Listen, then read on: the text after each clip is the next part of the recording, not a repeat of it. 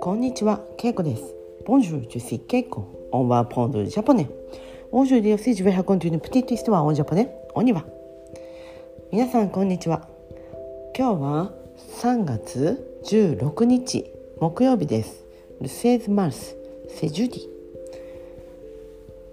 昨日私は久しぶりに、えー、ワインバーへ行きました仕事の後まず美容院に行って美容院美容院というのはシェルクアフェですね。髪の毛を切りに行きました。その後近くにあるワインバーへ行きました。ワインバーは、えー、昔私がよく行っていた場所です。日本ワインを、えー、提供するお店です。そこには日本ワインしかありません。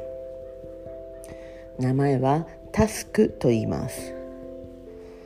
市場通りから、えー、富野小路通りを北に少し上がると上がるっていうか北に行くと右側に四富会館という建物があります。小さい建物です。建物は、えー、バティモンですね。バティモンが建物。そこに、えーまあ、入り口側ですね。入り口側にタスクというワインバー日本のワインバーがあります。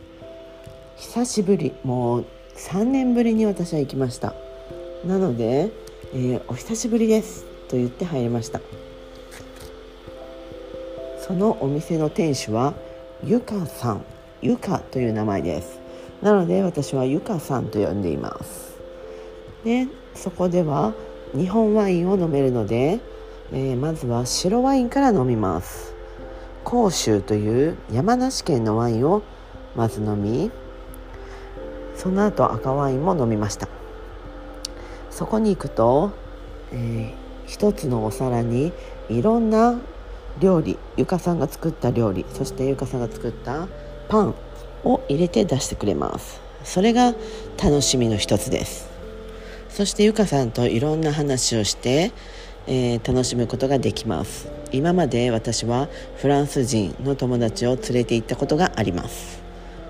えー、ゆかさんはいろんなことを知っているので外国の人でも喋、えー、ることができます。昨日はテレビドラマの話をしたり他のお客さんの話をしました。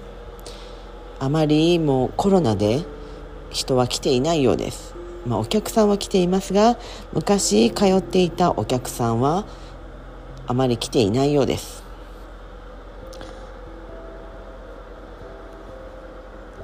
なので私は、えー、まあちょっと寂しいなと思いました。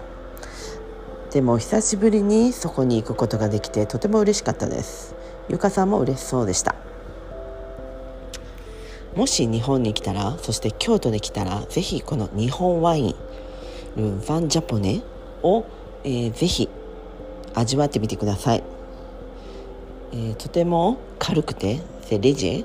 なのでとても飲みやすいと思います。だからアルコールが苦手な人も楽しめる。それが日本ワインだと思います。日本料理によく合いますよ。はいでは今日はこの辺で。メシボク。オブは。さよなら。